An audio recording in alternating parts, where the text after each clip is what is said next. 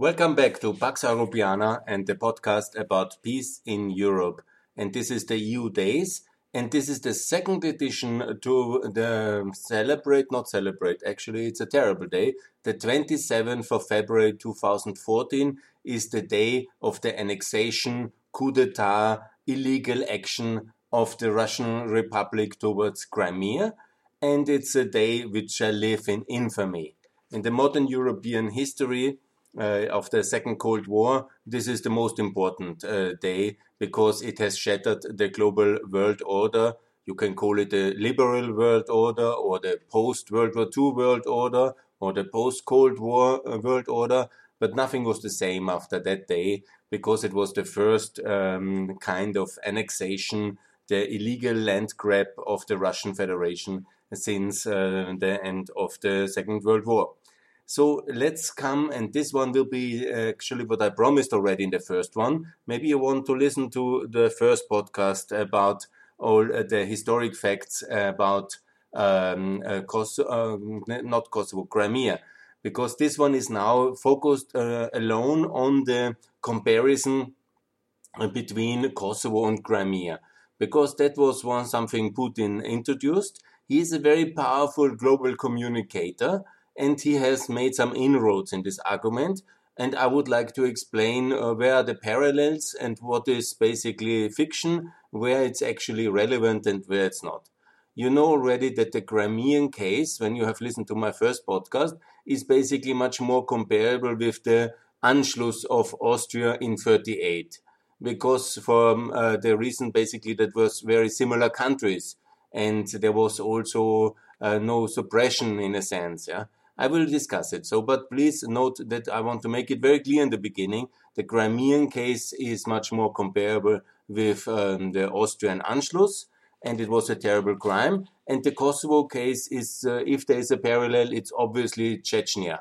There is no doubt. Uh, in Kosovo, uh, the West was ready to intervene and save uh, the poor people of uh, the Kosovo Albanians from the destruction from um, a Slavic uh, regional power. But of course, uh, the Chechenians were destroyed uh, by uh, the Russian Federation in 99 because Russia had has uh, nuclear power, so there was no way anybody could help them. So these are the real comparable cases. Yeah. When it comes now to this comparison between Kosovo and Crimea, I would like to go into the basic facts and argue step by step in this podcast uh, about what is really factual and what is a parallel and what is actually totally uh, a fiction or a delusion or a kind of deflection by the Russian president to justify his evil deeds. Let's come to history first. So Crimea was integrated in uh, Russia in 1783 from the Ottoman Empire, basically. It was um, um, occupation war and it was occupied and annexed into the Russian Empire 1783. That's around, you know, shortly before the French Revolution and the Napoleonic Wars, and it was before an Ottoman province. The same is true for Kosovo. It was also an Ottoman uh, province, but Serbia uh, could only, in the framework of the Balkan Wars in October 1912, so that's uh, just before the First World War, could uh, occupy uh, Kosovo of course, the Serbians called it a liberation, but the people there certainly didn't feel very liberated when there were mass executions and genocidal kind of reprisals against uh, the Albanians and the Muslims and the Turks and the Bosnians, everybody who lived there. So that's basically uh, true. There is a parallel, and that it was both Ottoman provinces and both uh, by big uh, uh, Slavic powers. Serbia, of course, a bit smaller, but uh, they took it uh, basically by force from the Ottoman Empire, either in 1783 or in 1912. What is also a parallel that the population there is quite a mixed population. In the Ottoman Empire, as um, it was uh, also quite a terrible um, regime, no doubt about it, but you know they were not making so much differences between their various subjects and they were living in Kosovo, for example, Albanians, Turks, Roma, Vlachs, uh, Serbs, uh, Bulgarians, and you know it was a complete Greeks. Yeah? It was a complete ethnic mix, yeah? but the majority obviously were Albanians. Yeah? The, in Crimea, it was also similar when the uh, Russian Empire, Katerina the Great, uh, she took um, the uh, Crimea. It was obviously Tatars, Cossacks, Greeks, Armenians, uh, whatever. The whole world was uh, in this uh, crossroads because both of them, this is also um, parallel, and they were both um, typical crossroads. Kosovo is in the center of the Balkans. It is on a classical kind of trading routes, north-south and east-west and um, the Crimea is obviously a very important strategic central island in a way in the Black Sea. And so there was a lot of movement of population through the centuries, and a lot of communities have stayed, and it was a mix of uh, population. Obviously, there's another parallel because the Russian and the Serbian empires, what they tried uh, to do is create ethnic um, uh, identity uh, closer to their wishes so they did a lot of colonization, they did a lot of uh, genocide and ethnic cleansing in order to change the, um, the ethnic uh, composition of this region. So that's really a parallel. Mr. Putin is right because both Serbia and Russia committed uh, genocide in both uh, regions heavily, uh, trying to expel the population. The most famous uh, case, obviously, is then after the Second uh, World War or when the Soviet Union reoccupied and uh, or liberated the um, Crimea, obviously it was not so nice liberation for the Crimean Tatars because they were seen as unreliable people and then they were mass uh, deported uh, towards Siberia or Kazakhstan and were never allowed to come back until the Soviet Union fell in 91. That's actually the day is the uh, 18th of May 1944 that is uh, the day of uh, where they were all transported uh, to Siberia in by trains. It was a terrible torture and of course a terrible crime. So there is similarities because also the Yugoslavian authorities they tried uh, to do uh, this mass uh, deportation towards Turkey. Also, the Bulgarians did it, and you know that was a, a in a way a similarity between uh, the Russian uh, crimes and the Serbian crimes. And that's absolutely true. So there are some similarities in criminality of the because governments remember that's very important to understand. Governments should uh, treat uh, people equally and fairly and according to the rule of law. Governments in no case should make differences according to ethnic groups and then bomb uh, certain ethnic groups they don't like or um, send them away do ethnic cleansing because they like the blacks or the whites or the greens or the yellows. No, that's not the task of governments. The task of governments obviously is not to do a genocide or criminal activity against its own population. I'm sure Mr. Assad is not listening to this podcast, but uh, that's a very fundamental thing what a government, I think, should not do. And here is a similarity between the Russian case and the Serbian case, and here is really a similarity between the destiny of the Crimean people and the Kosovo people. There's also an interesting uh, similarity, which I learned now in the preparation as well when I read all these things. It is uh, that in already 91, uh, the Kosovo Albanians have made a referendum about independence. And that was actually 99% uh, positive for independence. This was after the first declaration of the First Republic by President Rugova, which was in 24th, uh, 22nd of September. And then they did a referendum, and it was um, 80% participation, 99 in favor. So basically, everybody from the Kosovo Albanians wanted to escape Yugoslavia, and they wanted to have an independent country. Very important because there's always this claim they all, all wanted to be only in Albania. No, no, no. This referendum was clearly for independent Kosovo. That's also quite interesting parallel because in Crimea, there was also a referendum. There were several referendums. I will talk about them in a second. The first one was also in 99, and that was on the 20th of January. And there, 94% of the population, they voted to be an independent republic inside the Soviet Union. I have to explain that 99 there was still the Soviet Union. It only collapsed at the end of 1991. And there was also a referendum about the continuation of the Soviet Union then later in 91, and then there was the independence referendum of Ukraine. But let's first uh, see the parallel. This um, 99 refer 91 referendum in January was very clearly for a new state inside the Soviet Union. And imagine if history would have been a bit different, then they would have got their own republic status, according to the wish of the people. They would have been, let's say, the 16th republic of the Soviet Union. And obviously, when the Soviet Union then fell apart, they would have been an independent state from the start, because that is all other 15 republics got this independent status. Obviously, there might have been then a trend to rejoin Russia, but that nobody would have allowed. So Crimea could have been an independent country from uh, 91 onwards, when the world would have listened to the will of the Crimean people in 91. So then there was this other referendum, the most important one, which really brought down the Soviet Union. that was the Ukrainian independence referendum, which by huge margin, also over 90%, was in generally uh, won for independence. But obviously, some of the uh, regions were less uh, in favor. But here we talk about Crimea, and this was 54% in favor, 60% participation, 54% in favor of independence of Ukraine, with uh, Crimea included. Obviously, that's not a huge margin, you know, but we have also Montenegro who became independent with 55.5% of independence vote.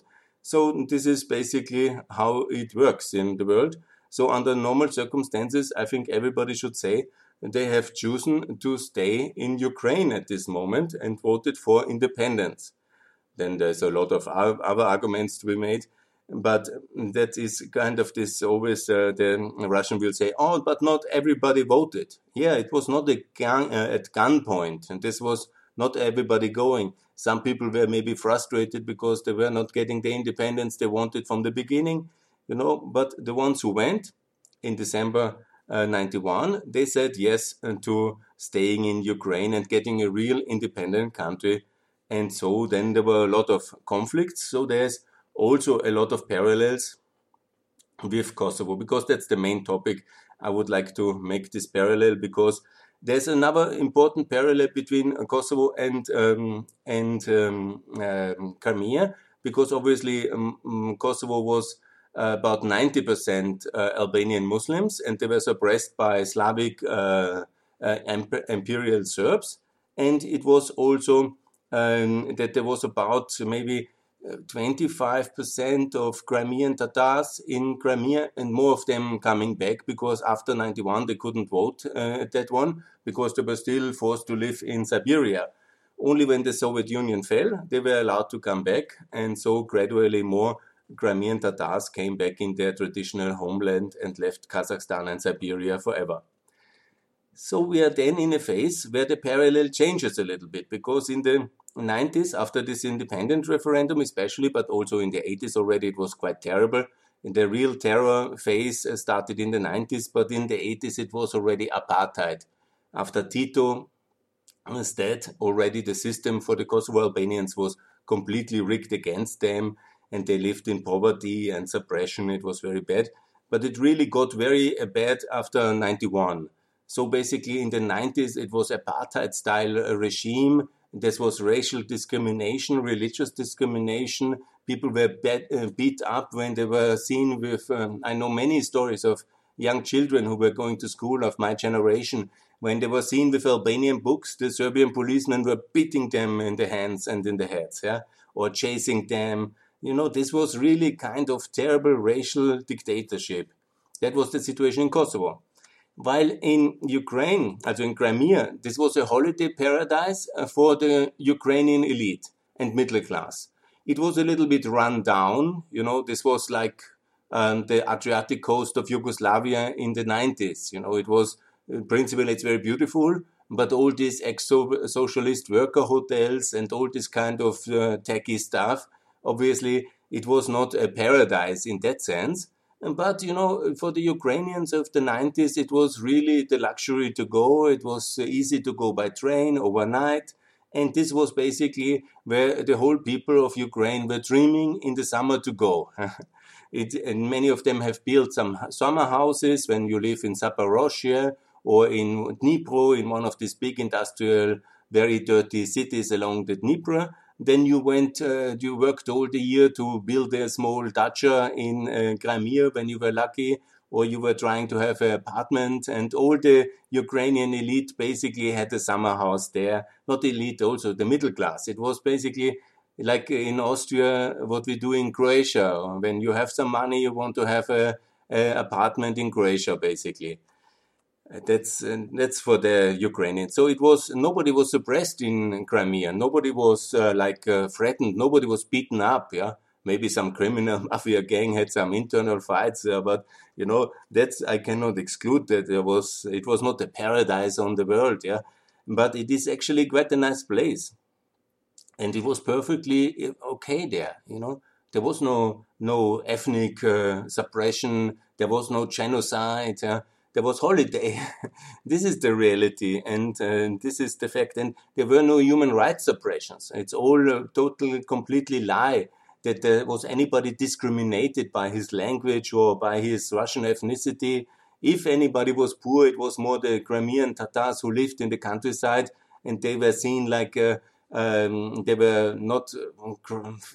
You know, they was seen like uh, the Russians in general and the Ukrainians also have treated them not very much as the mainstream population, if I may say it so politely. This has changed in Ukraine now after the occupation and after the war. The Crimean Tatars are in very high regards.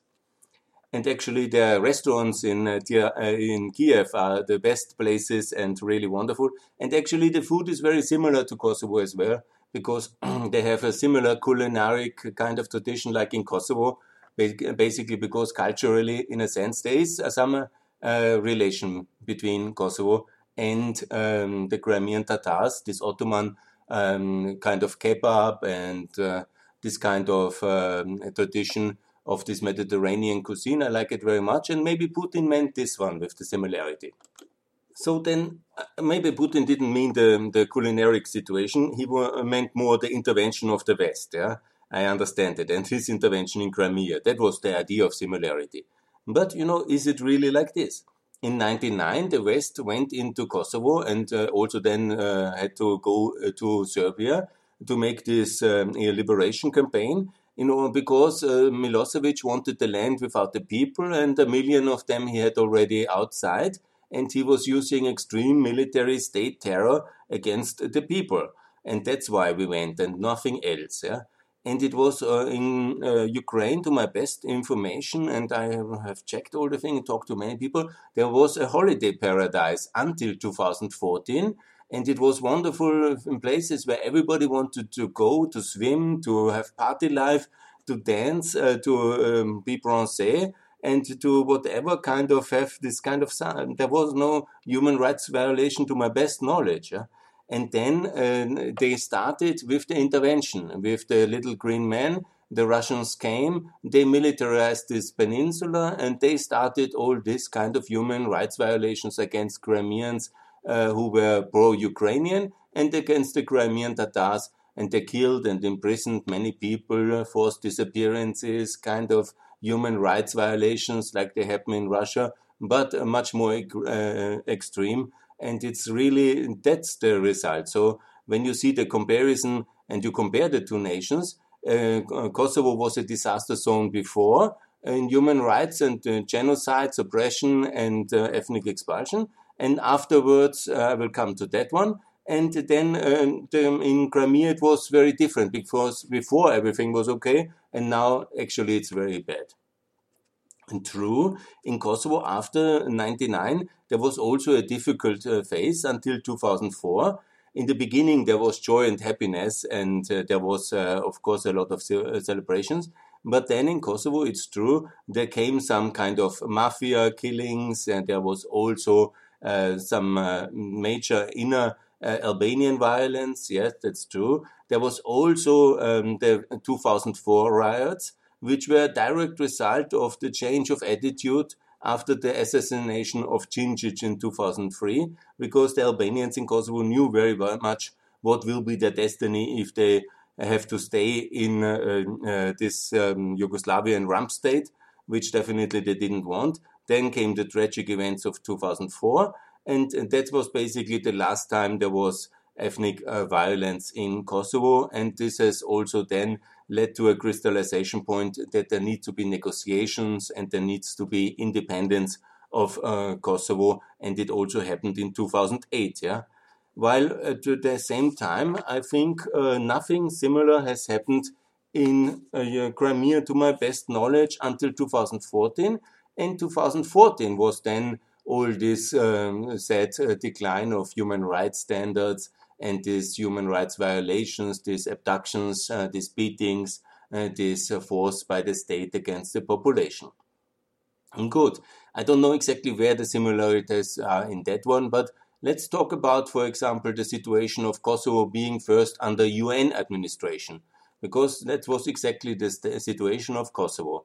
And Kosovo from 1999 to 2008, and partially after that one as well, and especially in the north of Kosovo, is under international administration and supervision. It's called UNMIK. Yes, many people propose the same for uh, Crimea in order to have objectivity, understanding what is really happening, international supervision and administration. That's why actually we have built the United Nations for exactly this kind of conflicts like Crimea and Kosovo. And so there is a parallel on that one. And I wonder why, if Mr. Putin sees the parallel so much, why he doesn't allow a UN mission to take over the administration. That would be some 10 years, and then there would be a status settlement. Also, that was the case because then, um, after 10 years in Kosovo, UNMIK uh, came um, 10 years international support, administration, reconstruction, uh, reconciliation, and all the efforts. And then was a status settlement, the independence yes, you know, it is completely possible to have independence also for Crimea. If that's the parallel Mr. Putin sees, I think it's one possibility. Yeah, you know, if they really think they are uh, this kind of independent nation, like in '91 they wanted to be an independent republic in the Soviet Union. I think if that is under international supervision with a clear voting record, with uh, the OSCE supervising this vote, and on that vote is the option to return to Ukraine or to be an independent republic, I think the whole world would uh, say if they have then voted and it was clear and everybody who lived before 2014 could also return and vote in this uh, international supervised vote and it's according then a result for independence yes i think that would be totally feasible to regulate the situation. So I think that would be a good parallel between Kosovo and Crimea, and I can see that. Yeah. maybe Mr. Putin meant that, and maybe that's a good idea. So, NATO Liberation uh, 99 was to end the genocide. Yeah? The Russian coup of 2014 was the revenge for Euromaidan, basically. This is, I think, important to understand, and it was a long uh, kind of a dream to have the whole control of the Black Sea Fleet, which is based on the Crimean, um, not the capital, but the main port, Sevastopol, and to have that in Russia. So it was a typical imperial annexation project under the ethnic pretense. And so the logic is this was called getting the nationalities abroad back into the empire. That's what we in Germany and Austria call Heim ins Reich. So that was Anschluss. Yeah. And there is a very clear parallel between the Crimea of 2014 and Austria of 1938. It's absolutely obvious, yeah. And obviously, it it was the difference was the international reaction because the world has learned from this crime to um, appease in Munich and basically accept this Anschluss and just hope not for war. And uh, yes, let's have peace. And uh, Hitler then got also the German parts, uh, the German speaking parts of Czechoslovakia as a present in Munich, and so on and so on. And it was a full disaster. He then later took the whole of Czechoslovakia, and uh, only then, when he started to, take uh, Poland, uh, also with the justification that one third of Poland was German territory until. Uh, uh, so there was a lot of, um, you know, in Versailles there was also he always finds a reason. Yeah, Hitler was a master to find reasons, as Putin finds a reason to do his thing. But the thing was basically annexation under the pretense of uh, ethnic uh, unity of all Germans in Germany or as of all uh, Russians in Russia. So the parallel for me is 100%. In Kosovo, obviously, it's the parallel with Chechnya because that's also a small mostly Muslim uh, minority living in a big Slavic empire, and that's exactly the situation uh, for uh, for Albanians living in in Serbia or Yugoslavia. I think it's quite logical. We have the parallel. Uh, Chechens are mostly Muslims. They were in the 19th century, in the middle of the 19th century, the Russian Empire was able uh, to subdue in terrible genocides the uh, Cherkessians and also the Chechenians and many other of the North Caucasian people and the South Caucasian people as well. And this was basically the time. And then they had to live under this terrible regime and the consequent Soviet Union. And then they wanted to uh, fight for the freedom in 91. They made a referendum. The Russians started a war. They became semi-autonomous in this war because the first uh, war in 94, the Russians were very busy with their own internal parliament coups and civil war, basically. And the Chechenian had this more or less autonomous, almost uh, independent status from 94 to 99. And then, obviously, the um, Rus Russian leadership show, uh, saw that the West is ready to liberate uh, Kosovo after Milosevic uh, genocidal ethnic cleansing.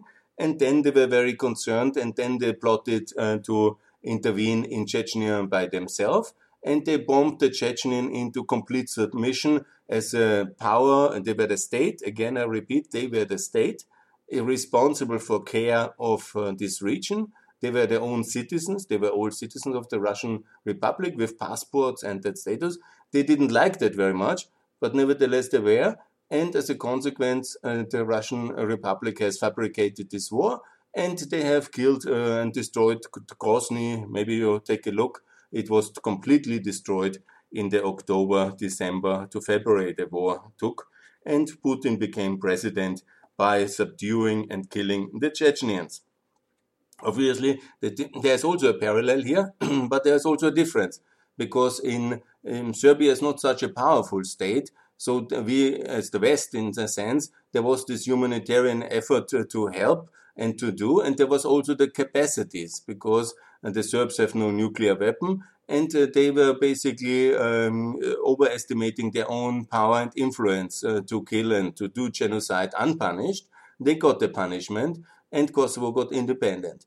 In the case of the Russian Federation in 1999, when they did a similar kind of brutal ethnic cleansing and uh, killing of civilians, the West could just idle stand by because there was not a lot to do because, uh, first of all, the access to that territory is more complicated. But the main reason is obviously that Russia is a very powerful nuclear state. And obviously, then you can kill unpunished and you can destroy parts of your own population without any punishment. That's unfortunately the international reality. I don't like it at all, and I hope for freedom of Chechnya. But here is obviously a parallel in a way. So the cases are absolutely connected because uh, the, um, and there is absolutely truth that there is a connection because the Russian leadership saw that the West is ready to fight for the Kosovo Albanians not to be destroyed. And then uh, they decided that they prefer to destroy their own Muslim population in Chechnya in this war and to subdue them, and so that the West has no kind of opportunity to ever come back and they made it very clear that they will never allow it by the threat of nuclear war. And so there is a parallel, but it's a bit of a different parallel than Mr. Putin's parallel. I think that must be clear. So I think I could explain more or less clearly what is the parallels. There are some. What is the difference? Obviously, it's good. Kosovo is an independent state at uh, now, and it was a major achievement and it's a very nice republic. I recommend you to visit. Now it's not so easy to visit Crimea because it's an outlawed statelet uh, which is annexed uh, illegally to the Russian Federation. You have to go via Russia to Crimea and then go basically um, via Russia back and don't get any passport stamped because you will not be allowed to enter Ukraine anymore.